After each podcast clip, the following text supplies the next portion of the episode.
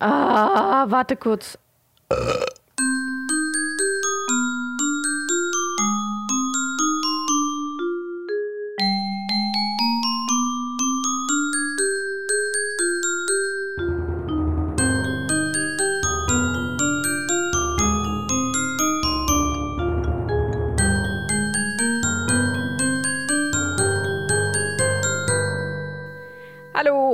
Herzlich willkommen zurück zu einer weiteren Folge vom Parselmund Podcast mit dem lieben Dan und mit mir, der nicht ganz so lieben Ellie.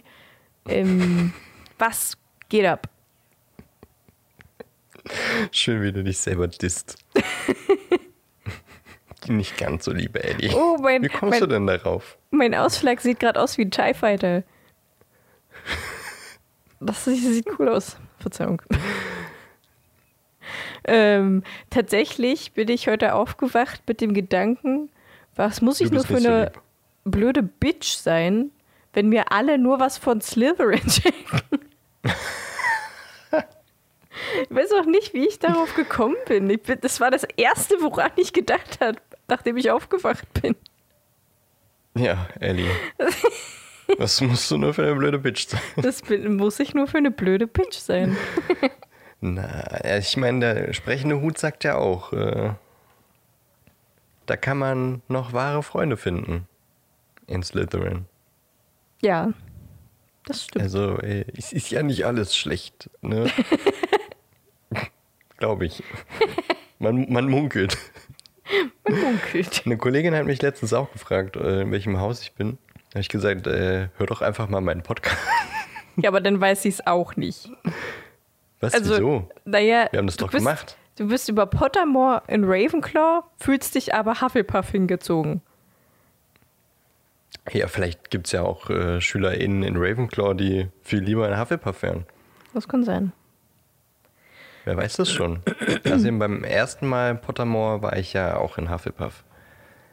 Wir haben das ja nochmal gemacht, als wir quasi Ja, das für den Podcast, po po po Podcast gemacht haben. Podcast. Jedenfalls habe ich dann äh, erstens gesagt, hör doch einfach meinen Podcast. Und zweitens habe ich äh, gefragt, was sie denn denkt. Und dann hat sie tatsächlich auch äh, als erstes Slytherin gedacht. Ach, echt krass. Äh, Ich, ich weiß nicht warum. Ich glaube, wir sind einfach kacke. Es ist aber auch kein Haus, in dem ich mich sehen würde, ehrlich gesagt. Doch, ich mich tatsächlich schon. Ja, das glaube ich. Du blöde Bitch. Nein, Quatsch. Das ist ja Blödsinn. Du bist ja aber auch in Ravenclaw. Ja, Und Da sehe ich mich aber auch. Slytherin, ich sehe mich aber auch in. Gryffindor. Ich sehe mich nur nicht in Hufflepuff. Da sehe ich mich wirklich nicht. Obwohl ich auch gerne auf der Couch chille und Chips esse. Aber ansonsten sehe ich mich nicht in Hufflepuff. Und ich glaube, das, Das machen ist auch alle anderen gerne. mit Hufflepuff. Irgendwie schon. Also so, so richtig gemütlich äh, auf einer Couch sitzen, irgendeine Serie durchbingen und Chips essen, so sehe ich einen Hufflepuff. Unter anderem. Warte, ich muss kurz mal, da muss ich jetzt kurz mal aufstehen, was holen. Oh Gott. Muss ja irgendwas sein, wo man äh, was hören kann. Weil sehen kann es ja keiner.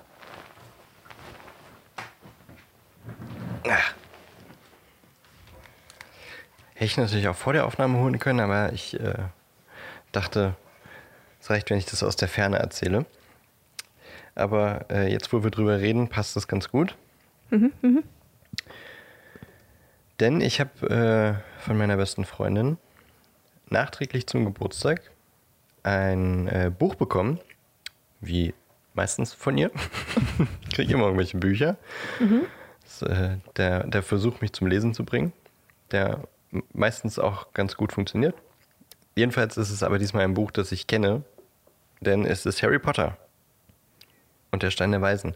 Allerdings in einer besonderen Ausgabe, nämlich in der Hogwarts House Ausgabe Hufflepuff.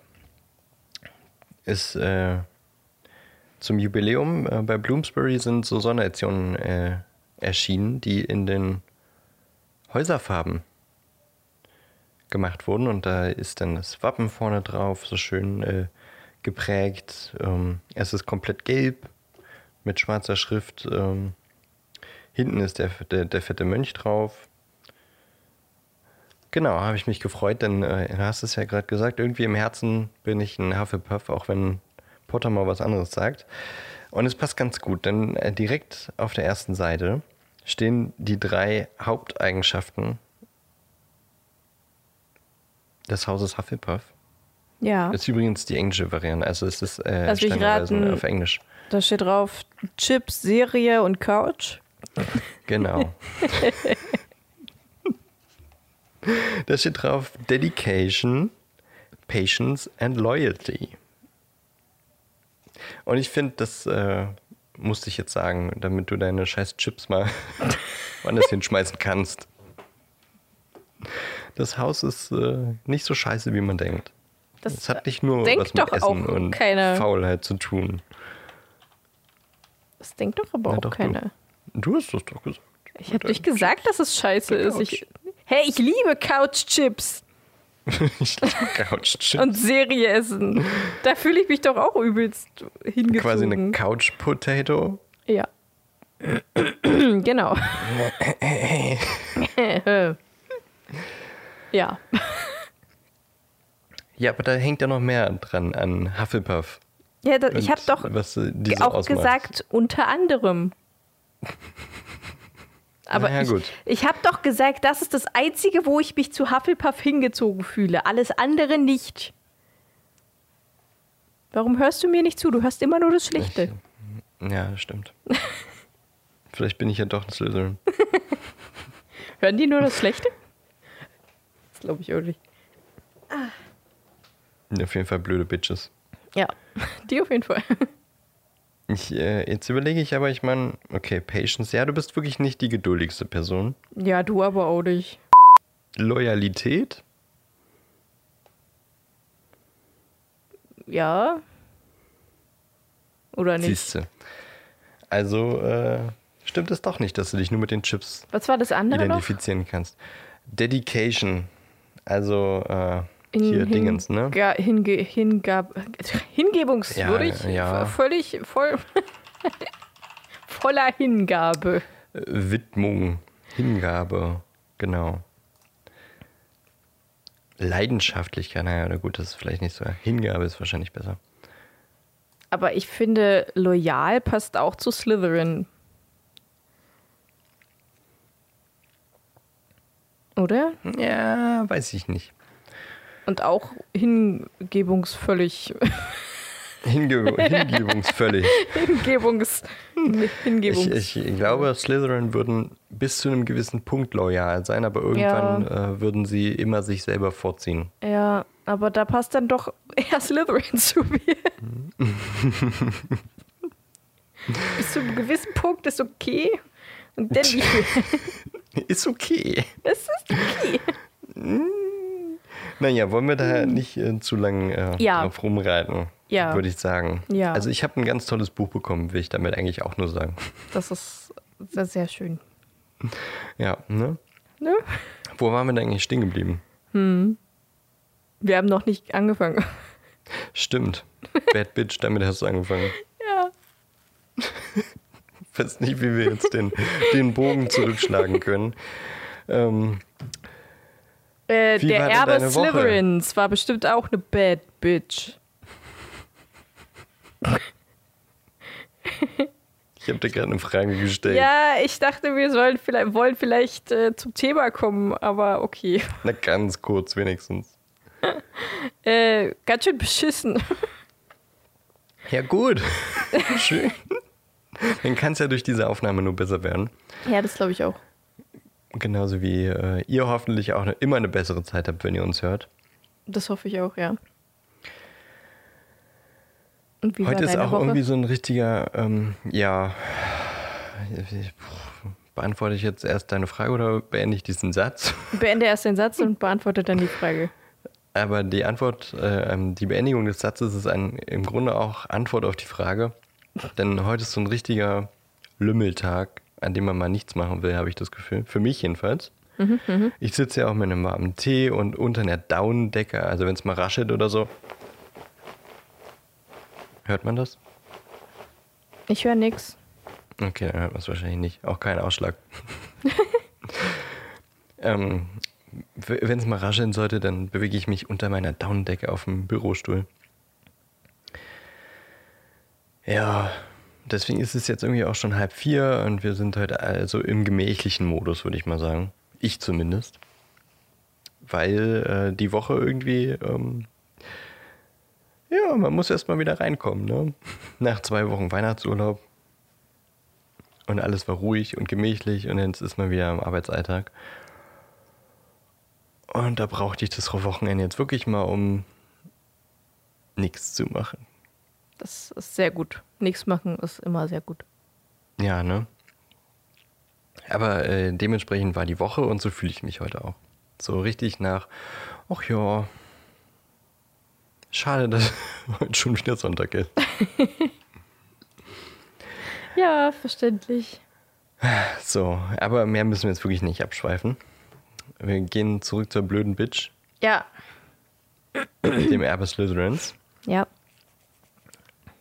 Der äh, das, äh, den ganzen Plot dieses Buches, das ich hier in der Hand halte, quasi bestimmt. Denn er hat die Kammer des Schreckens geöffnet. Und so lautet auch äh, der Titel des Buches, das wir ja quasi schon komplett durchgesprochen haben. Heute wollen wir nochmal so ein bisschen ähm,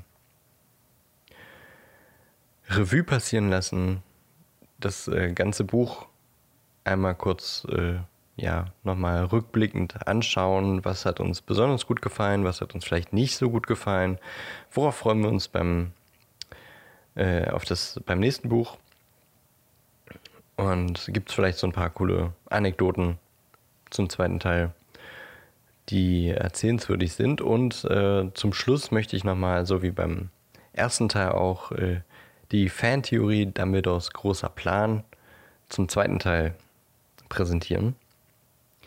Also die Theorie, die sagt, Dumbledore hat äh, quasi immer die Fäden in der Hand, äh, die ganze Buchreihe über und hat nicht nur im siebten Teil, sondern schon lange vorher geplant, wie das alles ablaufen wird.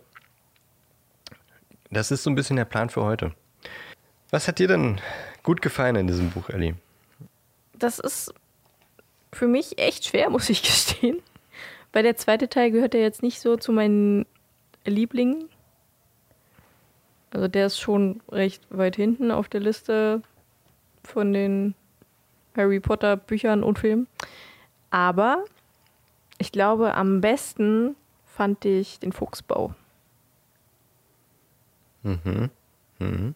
weil der einfach, der ist gemütlich, man lernt die Familie Weasley besser kennen. Da sind irgendwelche lustigen Gnome und ein Ghoul mit seiner Kette und äh, diese komischen Räume und dieses Aufgestockte und, und die Katze, die Ginnys Hemd anhat und äh, also im Film. Und diese Uhr, also ich finde den toll. Sehr magisch und trotzdem unglaublich gemütlich und familiär. Heimlich, ne? Ja, Stimmt, ja, das den fand ich sehr schön. war ein schöner Moment, ja. Ich fand es auch irgendwie cool, mal den Slytherin-Raum zu sehen, weil das ist ja der einzige Gemeinschaftsraum, den man neben dem Gryffindor-Raum noch sehen kann im Film. Ja, aber Ich ansonsten. überlege gerade, kommen die im Film am Ende nicht in den Ravenclaw-Turm? Bin mir gerade nicht sicher. Im Buch tun sie es ja. Die sind irgendwo, aber man kann nicht wirklich erkennen, was Hm, und wo das ist. Aber das sieht eher aus wie äh, irgendwo außerhalb. Habe ich jetzt auch nicht vor Augen. Aber weil du das so gesagt hast, kam mir das gerade so in den Kopf. Ja. Ja, das waren, glaube ich, so meine. Und die letzte Szene im Film natürlich.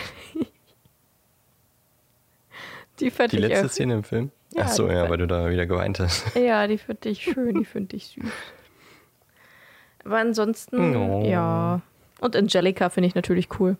Angelica. Wird für immer Angelica heißen. Ja, ich glaube auch. Das äh, wird für immer ein Teil unseres Podcasts bleiben, dieses Wort. Definitiv. Definitiv. Nicht nur das, ich glaube, der Krakenflügel ist auch immer schön dabei. Genauso wie die Teuer halten. Unser Voldemolch natürlich. Na, der sowieso, der bleibt jetzt für immer. So wie sowas wie Just Justin Thinks. Und tun wir es heute Nacht. das waren auch so meine liebsten Sachen, die wir äh, aus diesem Teil von Harry Potter rausziehen konnten. Ich glaube tatsächlich, äh, Just Justin Thinks war mein, war mein absoluter Lieblingsmoment letztes Jahr. Ich, das war so schön. Es war einfach nur, also es war Chaos, zehn Minuten einfach nur Lachen. ja, das war wirklich witzig. Aber es hat so Spaß gemacht. Das war super. Du hast keine Luft mehr bekommen. Ich habe auf der anderen Seite des Mikrofons fast schon Angst gehabt, dass du gleich irgendwie umfällst. Aber es war einfach nur witzig. Ja, Das war wirklich lustig. Ja, doch, ähm, Fuchsbaus, und daran habe ich irgendwie gar nicht gedacht, aber das ist ein schöner, schöner Moment gewesen. Ähm, hört gerne nochmal rein in die, in die Folge zum Fuchsbau oder in den beiden Folgen im Grunde. Wir haben ja einmal das Kapitel und einmal haben wir auch eine gesonderte Folge zum Fuchsbau gemacht. Da führt ihr euch dann vielleicht auch in der Folge nochmal so richtig schön heimelig. Und es ist ja wirklich irgendwie, es soll ja auch verkörpern, dass Harry sich endlich irgendwo mal geborgen Ja. und zu Hause fühlt. Und das äh, macht es ja sehr, sehr, sehr gut. Deswegen ist das ein, irgendwie wirklich ein schöner Moment, äh, ankommt. Ähm, aber also ich habe, äh, bin ja auch so ein bisschen reingegangen wie du, also dass ich den, den Teil jetzt nicht so favorisiere, dass er klar Teil der ganzen Geschichte ist und daher auf jeden Fall seine Daseinsberechtigung, aber dass ich den nie perferiert habe. Aber ähm, irgendwie durch den Podcast habe ich nochmal einen ganz anderen Zugang dazu bekommen. Also dadurch, dass man die Kapitel getrennt voneinander auch nochmal hört und sich viel mehr damit beschäftigt, was passiert da, was für Momente sind einem vielleicht gar nicht so vorher aufgefallen. Und dadurch habe ich den irgendwie doch nochmal mehr zu schätzen äh, gelernt. Ja, gelernt. Kann man so sagen, ja. Ähm, jetzt habe ich ein bisschen den Faden verloren, aber genau. Ähm, irgendwie ist er mir dadurch doch wieder positiver in den Kopf gekommen. Ähm, auch wenn das Buch eigentlich direkt mit einem mit einer richtig dummen Prämisse anfängt, nämlich äh, der Ankunft mit Fort Angelica, also dass die beiden Trottel wirklich denken, sie fliegen jetzt einfach nach Hogwarts, anstatt einfach irgendwie mal kurz zu warten, bis Mr. und Mrs. Weasley wieder da sind. Das ist irgendwie aber auch der einzige Punkt, äh, wo ich so denke, oh Gott, ey, das, das ist ein richtig negativer Punkt. Also ich fange jetzt mal mit den negativen äh, Sachen an, damit jetzt gleich die positiven Sachen vielleicht schöner werden. Das ist okay, Ähm, ja. also Steigt denn bei den ist die- Negativen einfach mit ein. Okay. Das ist die Prämisse, die, die äh, irgendwie negativ hervorsticht für mich in dem Buch. Und Ja. ansonsten haben wir ja irgendwie auch immer am, nach jedem Kapitel gesagt, wie wir das fanden. Und ich, äh, so rückblickend hatte ich das Gefühl, dass wir sehr oft gesagt haben, dass wir erstaunlicherweise das Kapitel Ziemlich wirklich gut, fanden. Ja, das haben wir tatsächlich Und- sehr oft gesagt. Dass es spannend war, dass es die Story gut vorangetrieben hat oder dass es irgendwie witzige Elemente gab oder dass die sich einfach auch gut angefühlt hat, wie zum Beispiel beim Fuchsbau. Und äh, im ersten Teil war das, glaube ich, zum Beispiel anders. Also dieser Ja. ganze Intro-Teil, da haben wir ja schon immer gemischte Gefühle gehabt. Ja, das war immer so. gezogen hat. Ja, genau, das war immer so langwierig. äh, ja, oder dass selbst wenn positive Sachen waren, dass uns dann irgendwie Harry aber genervt hat, weil er irgendwie schon wieder Dummbatz war. Okay, aber im zweiten Teil hat mich Harry auch permanent genervt. Ja, aber vielleicht war es nicht so überwiegend wie die positiven Sachen, denn wir haben ja trotzdem immer irgendwie gesagt, wir fanden das Kapitel gut. ja. Ähm, was ich schon mal gesagt habe, als wir bei dem Kapitel waren, weiterhin positiv oder irgendwie so einfach einprägsam. Das ist irgendwie das Kapitel, an das ich immer sofort denken muss, wenn, ähm, wenn ich an, den, an das Buch denke, ist äh, der verschnupfte Filch, F Filch, Filch? Filch ähm, mit seiner Milch. Sorry. Okay. Nehmen wir Filch. Das ist ja, wie man Milch eigentlich richtig ausspricht. Und ich dachte jetzt Filch und Milch. Und Filch und Milch, weißt du? Mhm, ja. Naja, egal. Schneide ich raus, mach ich nicht. ähm, ja, wie, wie Filch ausrastet, äh, dass Harry da mit, das ist doch nur ein bisschen Schlamm, in die Halle kommt. Und äh, einfach seinen, seinen Frust so richtig rausschreit und das ist so einprägsam. Ich muss immer an diese Szene denken, wenn, wenn ich an den Teil denke, weil es auch so schön gesprochen ist äh, im, im Hörbuch. Ähm, und ja, irgendwie einfach auch einen Humor hat. Und Filch irgendwie so ein bisschen, ja, vielleicht ein bisschen menschlicher darstellt. Man hat vielleicht so ein bisschen Empathie für ihn, weil ich meine, er ist ein äh, Script, der auf nicht magische Weise ein ganzes Schloss irgendwie sauber halten muss. Ja, ist schon irgendwie ein Scheiß los irgendwie. Naja, jedenfalls, das ist irgendwie, ich weiß nicht warum, aber die Szene ist mir immer im Kopf. Das hat sich jetzt nicht verändert, aber was sich verändert hat, ist, äh, dass ich den Charakter Gilderoy Lockhart irgendwie jetzt richtig feiere. Ich fand den vorher immer scheiße. Und also ich finde den Charakter an sich jetzt auch nicht positiv, aber irgendwie einfach ist er genau das, was das Buch irgendwie gebraucht hat. Irgendwie diese, diese Pointe, irgendwie diese, weiß ich nicht, der Trottel, der dem Ganzen irgendwie nochmal so einen Witz gibt und über den man sich richtig schön aufregen kann oder über den man sich richtig schön lustig machen kann, der eigentlich auch eine tragische Background-Story hat, so ein bisschen. Also zumindest äh, was seine Motivation, wieso er, wieso er so ist, wie er, wie er ist, wie er der werden konnte. Und ähm, sein Ende, das man ihm vielleicht auch so ein bisschen gönnt. Weiß ich nicht, irgendwie der Charakter, den, den würde ich auf jeden Fall als positiv nochmal aus dem Buch mitnehmen, nachdem wir darüber gesprochen haben. Das hat sich für mich doch irgendwie nochmal mehr herauskristallisiert, dass Ja. das ein richtig interessanter Charakter ist. Ja, das sehe ich auch so. Also ich finde, ich fand Gilderoy auch immer furchtbar, aber jetzt so nach dem Buch dachte ich mir, der tut einem irgendwie schon leid, dass er, also halt auch, dass er so ist, wie er ist. Also dass, dass er sich da halt so, dass er halt einen komischen Weg gegangen ist, sagen wir es so. aber irgendwie, ja, ich weiß auch nicht, ich fand ihn irgendwie unangenehm sympathisch. Ja, ne? Das, das trifft, das ist, das ist schön, schön gesagt. Unangenehm sympathisch. Also ich meine, er ist ein, ein schrecklicher Mensch. Also der Charakter, also der Mensch an sich, der ist schrecklich, aber Ja. der Charakter ist irgendwie einfach Ja, so gut. das ist irgendwie, ah, ja. Ja, das ist auf jeden Fall einer der, der positiven Punkte, die, die ich irgendwie jetzt nochmal nach dem Buch für mich mitnehme. Ähm, beim Film kann ich das jetzt ehrlich gesagt, also da ist er auch, auch sehr gut gespielt und sehr gut verkörpert, finde ich. Ähm, aber so, der Film an sich, der ist immer noch nicht so in meinen, also den sehe ich noch so wie vorher. Der ist okay, aber der hat sich jetzt irgendwie nicht ähm, positiv bei mir jetzt so verbessert. Ja, tatsächlich muss ich etwas sagen, was mir, was, was ich vielleicht nicht sagen sollte und mich danach viele Menschen hassen werden.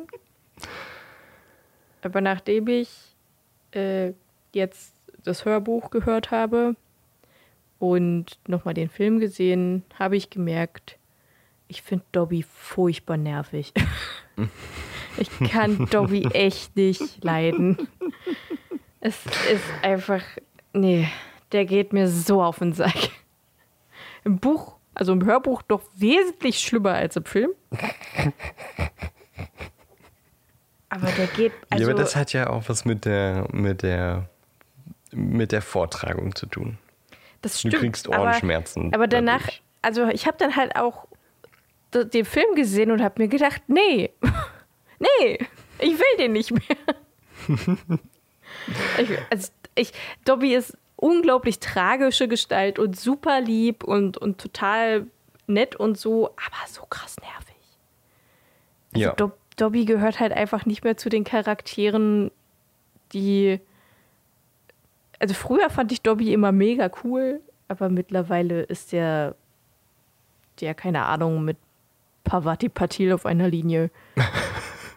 Was hast du gegen Pavati? Ich habe nichts gegen sie, aber die ist halt so ein Nebencharakter, der halt da ist. Wow, okay, das ist ein krasses Urteil für Dobby. Meine These dazu, ich glaube, du wirst, äh, wenn wir den siebten Teil durchhaben, wieder anders über ihn reden. Ist meine These. Das kann durchaus sein, ja. Aber bis dahin ist noch eine Weile. Ich, Ich mein- verstehe auf jeden Fall, was du meinst. Äh, ich, ich sehe das absolut genauso. Er, er nervt so unfassbar doll an so vielen Stellen. Allein am Anfang des zweiten Teils, so seine ähm, Nötigungsversuche quasi, Harry irgendwie festzuhalten. Das ist schon irgendwie auch zum Teil fies gewesen. Dann äh, irgendwie, dass er ihn mit einem Klatscher angreift, das ist alles schon irgendwie auch nervig und aus seiner Art, wie er quasi seine Liebe so ein bisschen verschroben zeigt, aber er ist halt trotzdem einfach irgendwie Dobby. liebenswürdig. Er kommt ja, Ja. im vierten Teil nochmal. Also mal sehen, was du dann dazu sagst. Ja, nein, die Bücher kenne ich ja, aber ja, erst mal abwarten. Man hat ja dann Ja. immer so viel Zeit darüber so nachzudenken. Und Ja. was ich auch im Film, was mir aufgefallen ist, ist Ginnys überragende schauspielerische Leistung im ganzen Film ist unglaublich schlecht. Sie ist das, was Harry im ersten Teil war. Ja, ja. Aber das Problem ist, ich, ich habe halt dann auch so, überlege ich so, okay, wie ist er so in den nächsten Filmen? Und ich glaube, es wird nicht besser. Also jetzt, wo ich sie Biber so direkt angucke, merke ich, sie hat einfach null Mimik. So gar nicht. Aber wir, wir gucken uns erstmal die anderen Sachen an. Aber Ja, das, was ich jetzt so in Erinnerung habe, beziehungsweise woran ich dann halt jetzt einfach mal ein bisschen genauer gedacht habe und mir dann so überlege, wie die Szenen so aussahen mit Ginny und ich bedenke, nee. ich habe das, äh, die anderen Filme da echt nicht mehr gut genug im Kopf, um das beurteilen zu können. Ich weiß noch, im fünften Teil fand ich sie, glaube ich, äh, schon sympathischer. Da ist aber auch so wirklich das erste Mal, dass sie wieder richtig eine Rolle hat. Ja, Mm, Ja, und im zweiten Teil stimme ich dir definitiv zu. na gut, ist halt auch wieder dieses Kinderding, ne? ja, ja. Ja, aber, äh, naja. Auch da bleiben wir gespannt, wie es äh, in den nächsten Teilen ist. Ja, definitiv. Auf jeden Fall waren das äh, 18 doch meistens äh, sehr spannende und gute Kapitel, finde ich.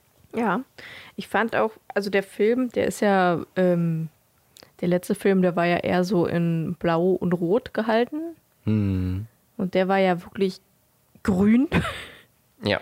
was ja auch passt wegen Slytherin und Schlange und was weiß ich alles. Ähm, aber der hatte irgendwie mehr so ein Horror-Feeling, also Kinderhorror, also jetzt nicht so richtiges Horrorszenario, aber der hatte, der erste, der war halt magisch, der war jetzt mehr gruselig. Mhm. Also für Kinder. Ich rede jetzt wirklich nur für, von der Sicht von Kindern her aus, dass er für uns jetzt nicht sonderlich gruselig ist, außer äh, manche schauspielerischen Leistungen. Ähm, ist das jetzt nicht wirklich gruselig, aber aus Sicht von Kindern, ich mein, das war ja der erste Teil, den ich jemals im Kino geguckt habe und ich fand ihn halt scheiße. weil ich ihn erstens gruselig fand und zweitens halt nichts verstanden hatte, weil ich den ersten nicht gesehen habe. Äh, ja,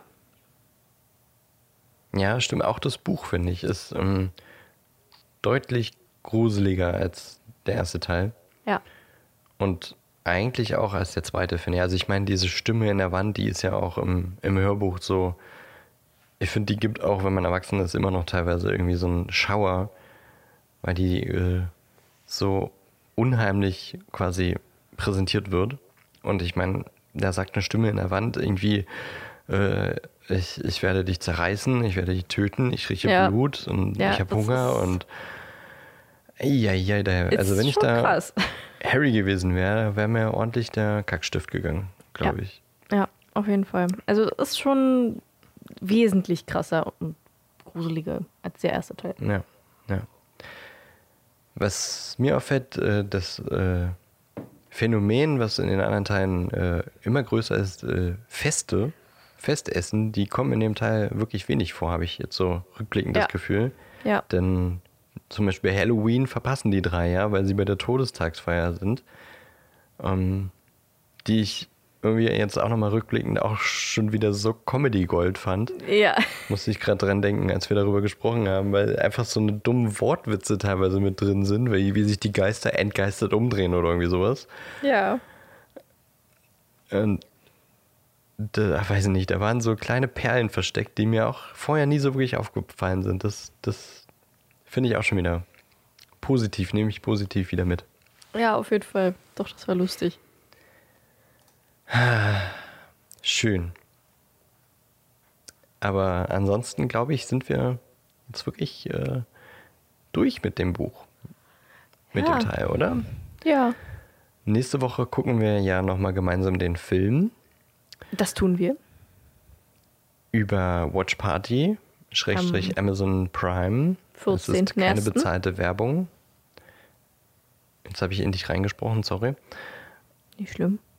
Genau, am 14.01. so roundabout 20.30 Uhr. Also wir sagen mal 20.30 Uhr. Ich habe vorher noch einen Termin, deswegen ähm, versuche ich hinzueilen ähm, und pünktlich zu sein.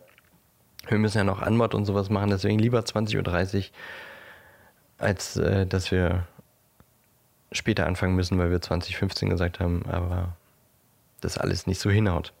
Genau. Wir werden auf jeden Fall bei Instagram in die Stories den äh, Link packen und wahrscheinlich auch bei Facebook Stories. Dann könnt ihr da ganz bequem einfach raufklicken und mitgucken. In unsere Bio werde ich es wahrscheinlich, achso, ich vielleicht nicht, weil ich bei einem Termin bin, aber Ellie vielleicht reinpacken. Ja. Ellie? Ja. Ja? Gut, Ja. perfekt. Genau, darauf freuen wir uns, wieder mit euch zu chatten. Es haben schon ein paar Leute gesagt, sie sind auf jeden Fall wieder dabei, die auch Ja. schon beim ersten Mal dabei waren. Ja. Ähm, wir freuen uns, wenn auch äh, noch vielleicht neue Leute mit dabei sind, die beim ersten Mal nicht Definitiv. dabei waren. Und äh, ja, ich freue mich auf jeden Fall wieder mit euch zu chatten während des Guckens. Und äh, wir nehmen natürlich dabei eine Podcast-Folge auf, die dann danach als äh, Audiokommentar für euch dienen kann. Also ihr könnt dann den Film gucken und dann nochmal zuhören, was wir so dazu erzählen. Da werden wir noch so ein paar Trivia-Facts äh, oder Fun-Facts raussuchen, die dann an die Stellen passen und dann so ein bisschen noch was dazu erzählen. Vielleicht wie der, der Drehprozess, der Produktionsprozess aussah oder was es da alles noch so zu erzählen gibt. Ja. Wahrscheinlich Ja. werde ich wieder eher den Film gucken und dann mit euch schreiben, so wie letztes Mal. Ja, ich muss gestehen, ich habe letztes Mal äh, teilweise mehr auf den Chat geguckt als auf den Film. ja, aber das ist ja auch okay.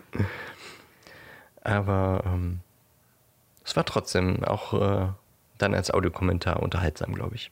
Ja. Wir wollen ja euch ja auch nicht den Film kaputt quatschen, sondern eher nur ein bisschen, bisschen Amüsement dazugeben. Und äh, das dient natürlich den Leuten, die den Film schon ein paar Mal gesehen haben. Wer den noch nie gesehen hat, sollte ihn vielleicht erstmal ohne Audiokommentar gucken und dann nochmal mit uns zusammen vielleicht. Ja, klingt gut. Und wenn das das erste Mal ist, dann gerne eben äh, nächsten Freitag, also den 14.01. zusammen mit uns im, im Stream. Ja, Schön. schön. Ich freue mich auf äh, den Stream. Ich freue mich auf den dritten Teil, den Oh wir ja. dann übernächste Woche anfangen. Oh ja, ich auch. Der wird, äh, der ist ja auch von vielen, vielen Leuten der Favorit der ganzen Reihe. Wie Habe ich schon öfter gehört. von mir zum Beispiel. Von dir zum okay. Dann äh, große Erwartungen an dich, Ja.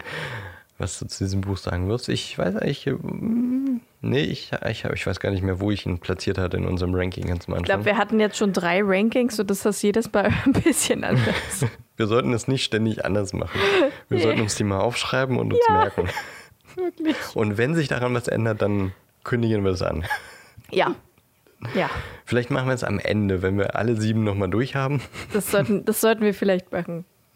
Dann Mal sagen wir Ganz jetzt. genau sagen, so und so hat und das und das hat sich geändert, weil wegen ja, und so. ja das, das sollten wir auf jeden Fall machen. Aber ich mag den dritten Teil auch sehr gern. Deswegen freue ich mich auch auf den dritten Teil. Ja. Aber ich möchte den zweiten Teil nicht beendet wissen, ohne dass ich äh, wieder eine Fantheorie ähm, vorgestellt habe. Das habe ich in, im, zum zweiten Teil wirklich wenig gemacht, ne, im Vergleich zum ersten Teil. Habe ich überhaupt eine Fantheorie zum zweiten Teil irgendwo mal? Ich glaube, ich habe sogar mehr Fan? Fantheorie. Also ich kann mich daran erinnern, dass ich zwei präsentiert habe. Oder mir halt gerade so schnell eingefallen sind.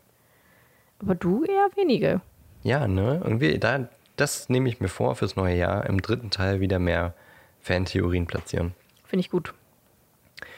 Tust du? Ich weiß nicht, du hast nie überzeugt, wenn ich das gemacht Ich bin habe. meistens nicht überzeugt von manchen, aber von manchen finde ich immer okay. Okay. Aber die, die wirklich große Fantheorie, die Buchreihe übergreifende Fantheorie, dass Dumbledore quasi alles von vorne weg geplant hat, ähm, die möchte ich auch für den zweiten Teil wieder vorstellen. Dumbledores großen Plan.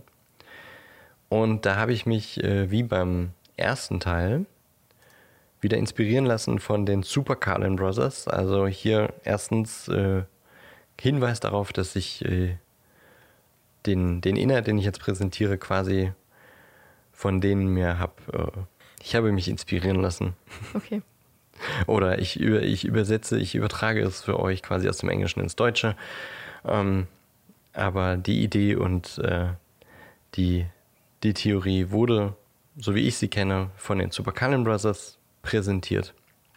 Und möchte ich euch quasi auch nochmal wärmstens ans Herz legen, dass ihr da mal reinguckt. Die machen ganz viel zu Harry Potter, aber auch zu Marvel und äh, Disney Pixar und so weiter. Also Nerds und Leute, die auf Fantasy stehen, die sind da gut aufgehoben und finden da nicht nur Theorien, sondern einfach auch anderen guten Content.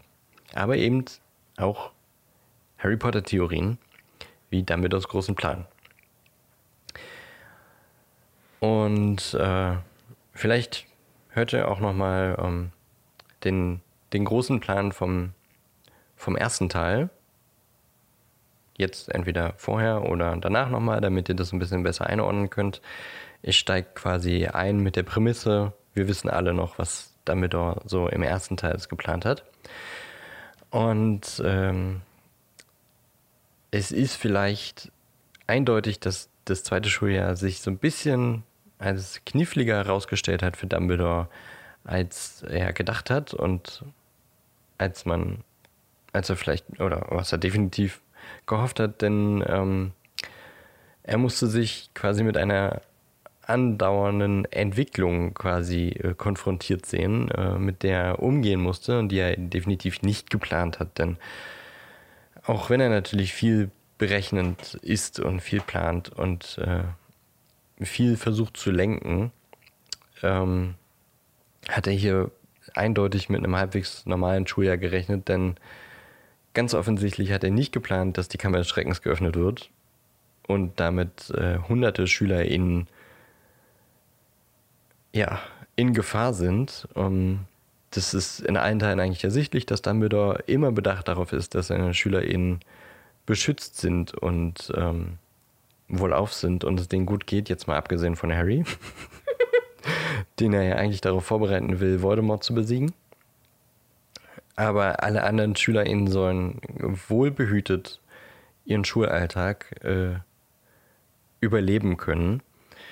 Zum Beispiel äh, sieht man da im fünften Teil, ähm, dass er sogar Umbridge an die Schule lässt und sie dort äh, ihr Schreckensregime so ein bisschen weiten lässt. Aber in dem Moment, in dem sie androht, Gewalt anzuwenden gegenüber einer Schülerin, ist er sofort im Verteidigungsmodus Feuer und Flamme und äh, zückt seinen Zauberstab und ist kein, äh, keine Sekunde gewillt, äh, dass Umbridge irgendwelche Gewalt an SchülerInnen anwendet. Also das ist zum Beispiel eine Szene, da äh, packt sie Marietta Edgecomb an und der Dumbledore sitzt da irgendwie so in der Ecke und äh, be be beobachtet das alles erstmal, aber sobald sie sie anpackt und äh, das alles ein bisschen zu physisch wird, springt er sofort auf, hat seinen Zauberstab in der Hand und ein Blitzen in den Augen und äh, akzeptiert das nicht.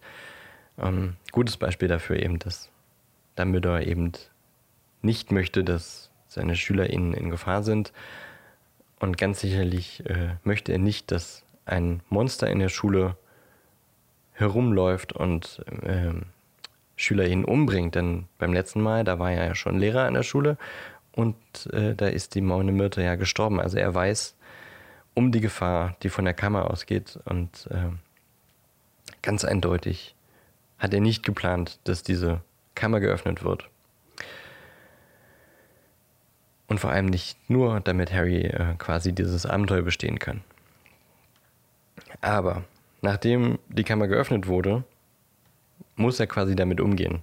Mit äh, dieser Situation, die sich immer weiterentwickelt und die immer schlimmer wird. Und wir wissen aber, dass Dumbledore von Anfang an eigentlich weiß, dass Voldemort dahin steckt. Ähm, als Harry wegen seines nicht vorhandenen Armknochens im Krankenflügel liegt, und Colin Creevy eingeliefert wird, der gerade versteinert wurde.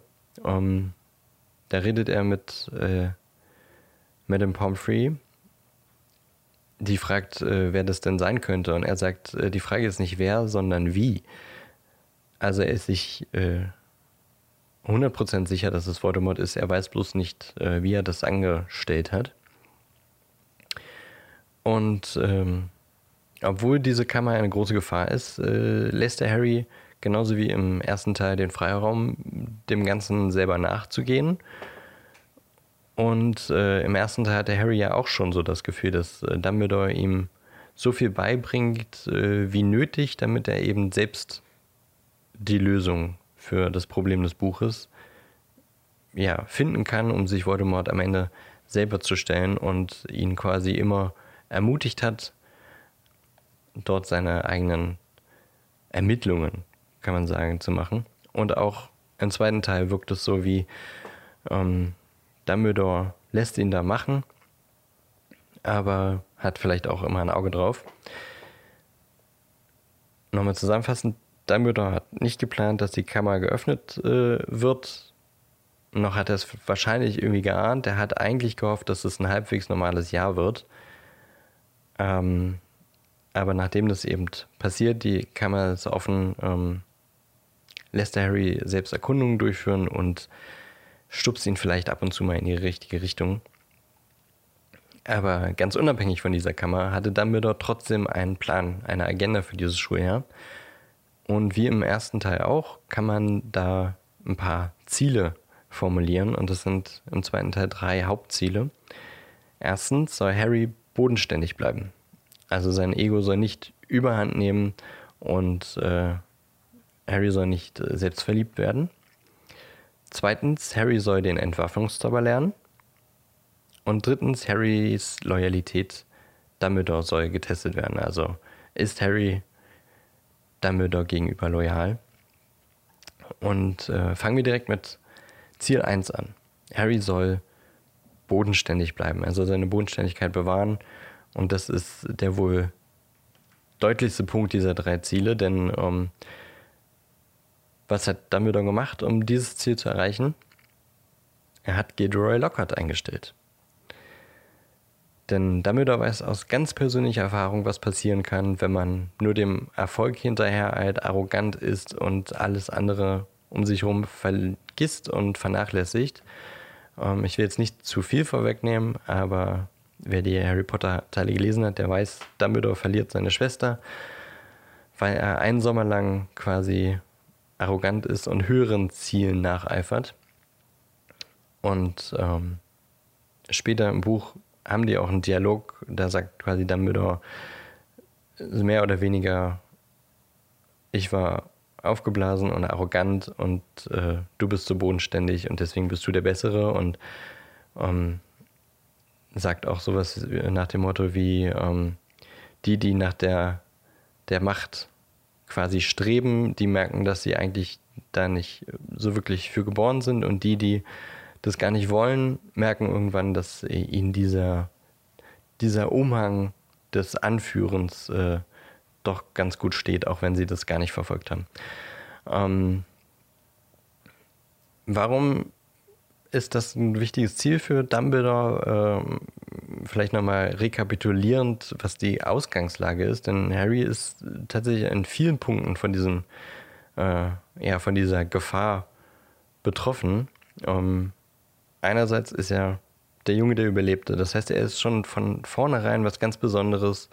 Äh, unfassbar viele ZauberInnen verehren ihn oder finden ihn einfach interessant oder äh, ja, sprechen ihm eine Macht zu, die er selber eigentlich so gar nicht nachvollziehen kann. Ähm, zweitens hat er im letzten Schuljahr Voldemort ein weiteres Mal zurückgeschlagen und dabei den, äh, den Stein der Weisen gerettet. Er hat den Hauspokal zum ersten Mal nach mindestens sechs Jahren für Gryffindor gewonnen. Also äh, er hat innerhalb der, der, der SchülerInnen quasi Beliebtheit gewonnen oder könnte darauf auf jeden Fall aufbauen und sehr beliebt werden. Er ist der jüngste Quidditch-Spieler seit 100 Jahren und hat äh, ein paar spektakuläre Flüge und Fänge äh, gezeigt im ersten Jahr. Und er ist der Sohn von James Potter, der eben äh, ziemlich überheblich und arrogant in der Schulzeit war und äh, aber eben auch sehr beliebt war. Und Harry hat vielleicht eine gewisse Veranlagung dafür. Also die Zeichen stehen schon dafür, dass Harry in, im zweiten Jahr darauf aufbauen könnte und äh, einen Weg einschlägt, der zu Beliebtheit und Ruhm und ähm, ja, Arroganz führen könnte. Deswegen, wenn es jetzt ein normales Schuljahr gewesen wäre, mit dem Dumbledore eben eigentlich gerechnet hatte, wäre es schon wahrscheinlich gewesen, dass Harry diesen Weg weiter verfolgt. Denn immerhin hat er das Jahr damit begonnen, dass er mit einem fliegenden Auto nach Hogwarts äh, gereist ist, anstatt einfach kurz mal nachzudenken. Habe ich vorhin schon erwähnt, dass das äh, auch einer der nervigsten Punkte ist für mich.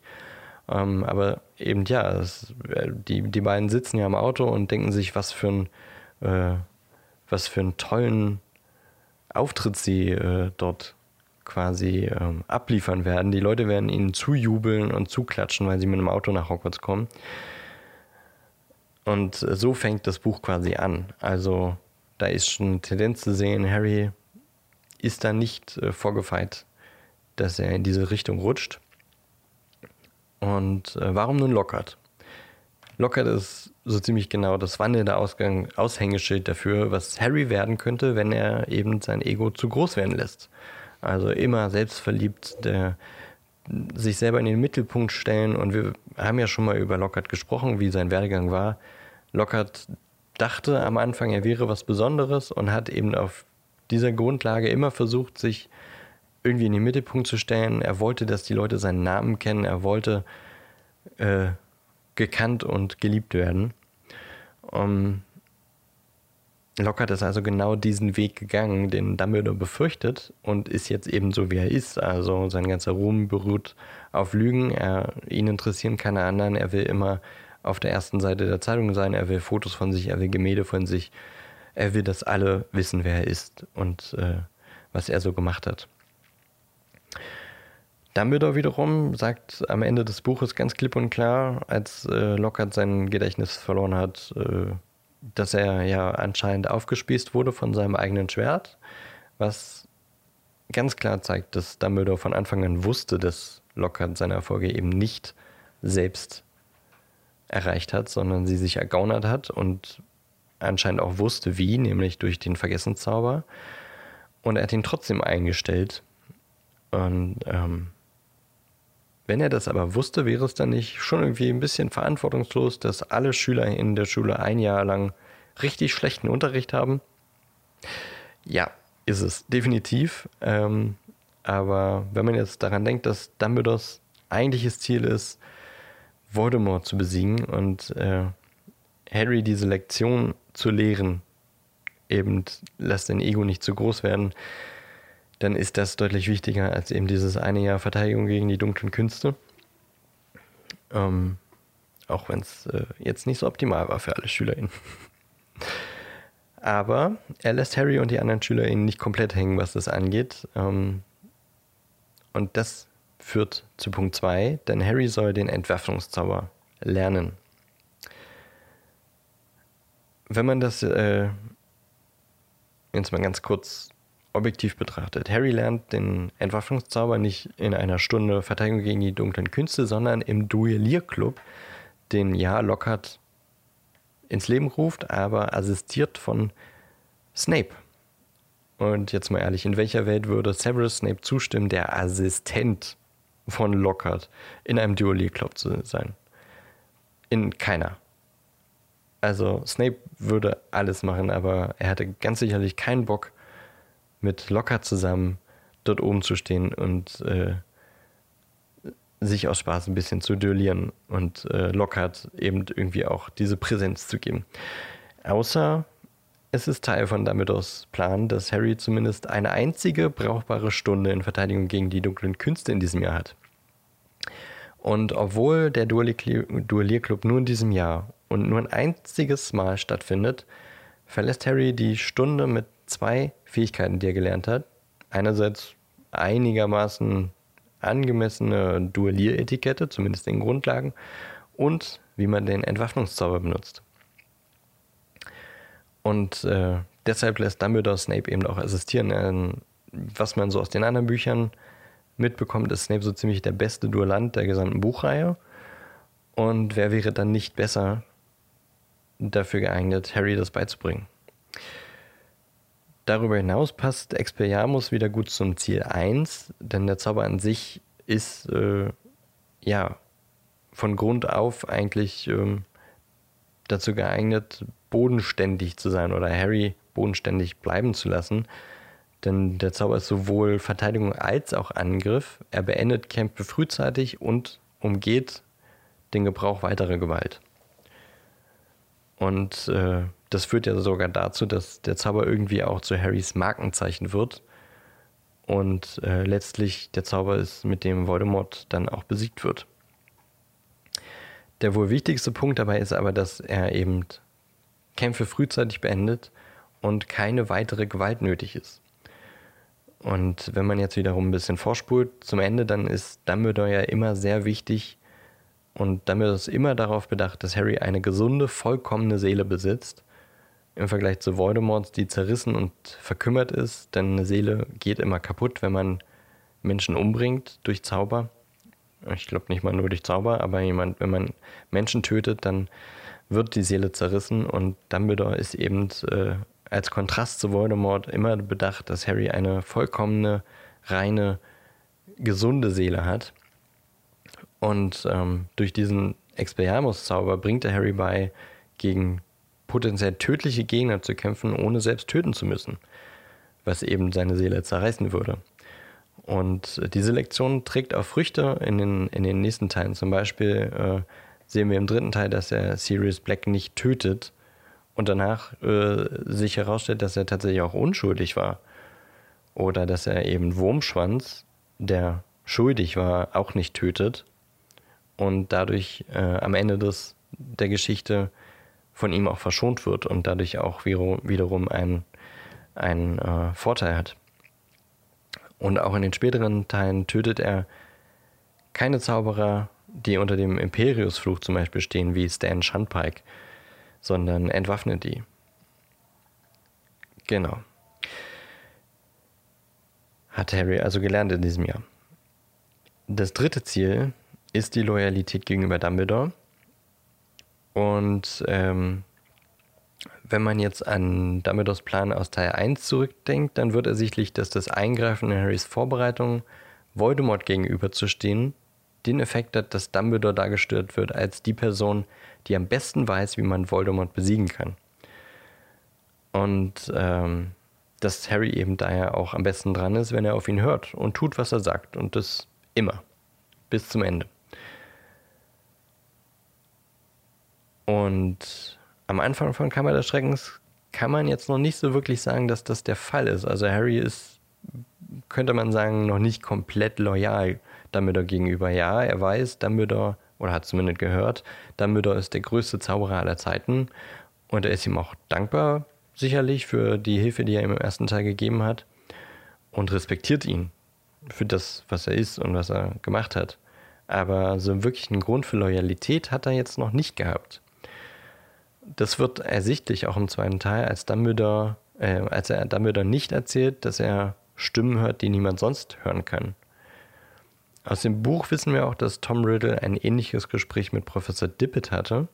Im Film sogar tatsächlich mit Dumbledore selber. Da haben sie das so ein bisschen umgemünzt. Ähm, also da hatte Dumbledore im Film tatsächlich das gleiche Gespräch mit Riddle und mit Harry und beide haben quasi auf seine Frage, ob sie ihm irgendwas erzählen möchten, mit Nein geantwortet. Und ähm, dass Harry das eben auch tut, zeigt ja, dass äh, Harry ihm noch nicht komplett vertraut und ihm daher auch noch nicht äh, vollständig loyal gegenüber ist. Und äh, da er das bei Voldemort gesehen hat, wohin das führen kann, hat er natürlich ja auch irgendwie so ein bisschen Sorge, welchen Weg geht Harry denn, wenn er mir nicht komplett vertraut. Ähm, aber Harrys Vertrauen ist ausschlaggebend für die ganze Geschichte, denn Dumbledore ist ja nun mal der Einzige bis zu diesem Punkt, der von der Prophezeiung über ihn und Voldemort Bescheid weiß. Und daher auch der Einzige, der wirklich Harry den Weg zum Sieg über Voldemort zeigen kann. Ähm, darüber hinaus kann Dumbledore sich sicher sein, dass Harrys besondere Rolle auch andere einflussreiche ZaubererInnen irgendwie anlocken wird oder die versuchen werden, ihn für ihre Zwecke zu missbrauchen. Später sehen wir das bei Rufus Scrimger zum Beispiel, der ihn zu einem Aushängeschild für das Ministerium machen will. An dem Punkt ist Harry dann loyal gegenüber Dumbledore. Aber eben dahin muss er kommen, damit äh, Harry eben auch gefeit davor ist, durch andere Leute missbraucht zu werden. Ähm, was auch wiederum mit Ziel 1 so ein bisschen einhergeht, denn ein selbstverliebterer Harry würde solche Annäherungsversuche vielleicht auch irgendwie genießen. Wenn jetzt der Zaubereiminister sagt, hier, hilf uns doch, äh, das Ganze besser zu kommunizieren, du bist doch der Auserwählte, etc. pp. So, jetzt kommen wir langsam zur Conclusio. Der ausschlaggebende Punkt, an dem Dumbledores Plan für dieses Ziel 3 ins Rollen kommt, ist, als Lucius Malfoy in die Schule kommt und Dumbledore quasi aus seinem Amt geleitet. Also sagt hier, die Schulräte beurlauben sie und jetzt hau ab. Und ähm, dort sagt Dumbledore ganz klar, und er guckt dabei einmal kurz in die Ecke, in der Harry unterm Tarnumhang steht. Also es ist ziemlich wahrscheinlich, dass Dumbledore ganz genau wusste, dass er da ist. Was wiederum auch so ein bisschen bestärkt, dass er auch okay damit ist, dass Harry quasi seine eigene Nachforschung durchführt und ihn darin ermutigt, äh, die Lösung für das Problem zu finden. Jedenfalls sagt er dort in, in Hagrid's Hütte, als Lucius Malfoy ihn abholt, dass er diese Schule erst dann ganz verlass, äh, verlässt, wenn ihm dort niemand mehr die Treue oder die Treue halten würde. Genau, und damit signalisiert er Harry auch so ein bisschen.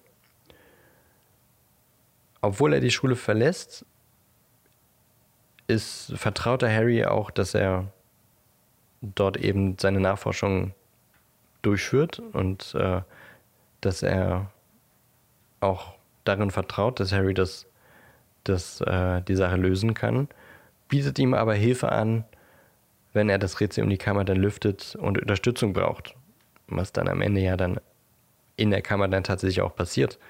Harry kriegt das alles ohne damit aus Hilfe hin, irgendwie ähm, das Rätsel zu lösen. Er weiß, das ist ein Basilisk, er weiß, wo die Kammer ist, er kommt rein und an einem Kampf äh, braucht aber Unterstützung und äh, zeigt dann eben auch dass er loyal gegenüber Dumbledore ist und bekommt die Hilfe im Zeichen von Fawkes und dem, dem Schwert. Und äh, Dumbledore sagt ja am Ende auch ganz eindeutig, dass Fawkes gekommen ist, ist quasi das, äh, ja, quasi die personalisierte, es ist ein Vogel, aber personalisierte, der personalisierte Beweis dafür, dass Harry ihm wirklich loyal war in der Kammer. Und wie hat er das aber eigentlich hinbekommen? Wie ist Harry jetzt quasi ihm gegenüber loyal geworden?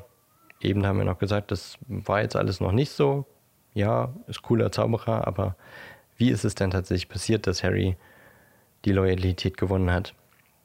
Andersrum, dass er Harrys Loyalität gewonnen hat. Und die Antwort ist Hagrid. Wie vorhin erwähnt, ist Dumbledore sich absolut sicher, dass Voldemort die Kammer dieses Mal und beim letzten Mal geöffnet hat. Er sagte am Ende zu Lucius Malfoy auch, äh, es war derselbe wie beim letzten Mal. Und äh, das zeigt eben auch, dass er nie geglaubt hat, dass Hagrid das getan hat und dass Hagrid äh, eben zu Unrecht dafür verurteilt wurde. Und obwohl Tom Riddle die besseren Argumente hatte, vertraute er in Hagrid und sorgte dafür, dass er als Wildhüter zurückkommen könnte. Also quasi weiterhin Teil der Zaubergemeinschaft sein konnte und nicht äh, im, in Azkaban sitzen musste wenn man sich jetzt mal vorstellt, wie das für Externe ausgesehen haben muss, zum Beispiel die Eltern der Mauern in Myrte, also die Tochter stirbt und es gibt einen Schuldigen und aber so ein paar Monate später ist er wieder in der Schule. ja, wirkt jetzt auf andere jetzt vielleicht nicht so durchdacht, aber es ist ein unfassbarer Loyalitäts- und Treuebeweis Hagrid gegenüber. Und sobald Harry selber herausfindet, dass Hagrid tatsächlich unschuldig ist, was er ja durch die Reise zu Aragog macht, ähm, war das quasi oder muss das für Harry die wahre Loyalitätsbekundung von Dumbledore gegenüber Hagrid gewesen sein. Und da Hagrid einer seiner besten Freunde ist, macht Harry das quasi dann wiederum loyal gegenüber Dumbledore, denn er vertraut in sein Urteil, er vertraut in seine Handlungen und seine Entscheidungen. Und ähm, am Ende des zweiten Teils wissen wir dann eben in der Kammer, er ist ihm loyal. Er sagt zu Voldemort, dass er hässlich ist. Du bist und. Äh, ja, du bist hässlich und dass Dumbledore einfach der viel, viel geilere Zauberer ist. Und somit hat Dumbledore seine drei Ziele im zweiten Teil erfüllt. Und Dumbledores Plan kann im dritten Teil weitergehen. Ende. Ende. Ja, finde ich gut. Sorry, jetzt war wieder, war wieder ein bisschen lang jetzt, ne? Ach, das ging aber. Ja, ich habe es versucht. Wie lange? Aber liegt auch so ein bisschen, liegt natürlich auch so ein bisschen am Teil, denn den Großteil des Buches konnte Dumbledore ja wie gesagt nicht vorhersagen und nicht beeinflussen, denn die Kammer wollte er nicht geöffnet haben. Aber das ist ja nun mal der maßgebliche Motor der Geschichte. Ähm, also seine Ziele waren in diesem Jahr tatsächlich ein bisschen kleiner gesteckt obwohl er die ja doch auch sehr viel Auswirkungen hat, wie zum Beispiel die Loyalität und das Selbstbewusstsein, also das Ego von Harry so ein bisschen in Grenzen zu halten. Ja. Beides wichtige Punkte, ja. die quasi für Harrys Heranwachsen. Er ist ja ein junger Teenager, also da geht einiges so voran und Dinge verändern sich und so. Mhm. Und dann so eine Lebenslektion zu lernen, ist ja wichtig. Ja, ja finde ich gut. Das äh, klingt für mich schlüssig in dem Buch. Also für mich schlüssiger als was du äh, dazu zum ersten Teil gesagt hattest. Vermutlich, weil die Ziele halt nicht so hoch gesteckt waren und das wirklich nur so kleinig, in Anführungsstrichen Kleinigkeiten waren, äh, die sehr logisch sind. Ja, aber ja, ich möchte mir, wie gesagt, für den nächsten Teil vornehmen, wieder ein paar Mal öfter so ein bisschen in die Fantheorie-Ecke zu greifen und etwas hervorzuzaubern. Oh ja, finde ich gut. Aber ja, fand ich auch alles sehr schlüssig. Und äh, dieser Punkt Gilderoy Lockhart, da habe ich vorher nie so wirklich drüber nachgedacht, aber ich finde das auch sehr schlüssig. So, also klar, man wusste, Dumbledore hat keine Ahnung mehr, wen er noch einstellen sollte. Also es war auch so ein bisschen der Notfallplan. Es wollte keiner, aber ich meine, irgendwen hätte er schon irgendwie kriegen können. Also wird da vielleicht auch wirklich Kalkül dahinter gewesen sein, dass er Lockhart einstellt. Obwohl er weiß, dass er einfach nur ein Lügner ist. Lügen, Hannes. Ja, Ja. so viel dazu. Zu Dumbledores großen Plan und so viel zu Kammer des Schreckens, dass wir dann nächste Woche wirklich absolut klipp und klar ein für alle Mal dann auch wirklich abgeschlossen haben. Das sagen wir jetzt, glaube ich, schon zum vierten Mal oder sowas. Ja, wir schließen öfter ab. Ja, wir im Kopf, ja. Äh, Im Kopf schließe ich auch öfter mal ab. ja, ja, ich auch. So, wir haben vorhin schon gesagt, wie viel wir uns auf den dritten Teil freuen. Deswegen würde ich sagen, Wir ziehen machen es jetzt jetzt nicht in die Schluss. Länge. Ja, ja Wir, machen, wir machen Schluss. Wir machen Schluss. Wir schließen nicht nur den, den Buchteil ab, sondern schließen auch diese Folge ab. Jawohl. Wir ähm, freuen uns immer, wenn ihr uns auf Social Media abonniert, liked, Kommentare gebt, Herzchen verteilt, Daumen nach oben gebt. Und besonders, wenn ihr uns bei Spotify äh, fünf Sternchen bei unserem Podcast gebt. Man kann jetzt seit einigen Wochen Podcasts auch auf Spotify bewerten. Wenn ihr das tut, dann sind wir verzückt. Und auch bei Apple Podcasts freuen wir uns immer auf Sternchen und einen Kommentar. Und ansonsten wünschen wir euch eine fabelhafte, dann zweite Januarwoche. Ja. Ein, ja, mehr kann, ja, habt eine schöne Woche. Und denkt an Freitag, das ist jetzt, wenn ihr die Folge pünktlich am Dienstag hört oder Montagabend ähm, oder auch Mittwoch oder Donnerstag, steht äh, dieser Livestream oder unser gemeinsames äh, Filmgucken an. Denkt dran. Also lieber Kalendereintrag nochmal checken, ob alles drin steht. Und ansonsten freuen wir uns, wenn ihr auch dann nächste und übernächste Woche wieder einschaltet. Wie gesagt, nächste Woche ist dann Filmkommentar, Audiokommentar. Und übernächste Folge steigen wir ein in Harry Potter und der Gefangene von Azkaban. Geil. Geil. Geil. Vielen lieben Dank, Ellie, Ja, danke dir auch. für die Aufnahme und das Gespräch. Und äh, jetzt wünsche ich dir auch noch einen schönen Sonntagabend. Wünsche ich dir auch. Danke. Und euch, äh, tschüssi, tschüssi. Tschüssi, tschüssi. Ich wollte nicht ciao, ciao sagen. Ich habe schon Tschüssi gesagt und dachte, hey, warte mal, ciao, ciao geht mit zwei und dann Tschüssi, tschüssi. Ihr wisst schon. Ciao, ciao. Tschüssi, tschüssi. Bye, bye.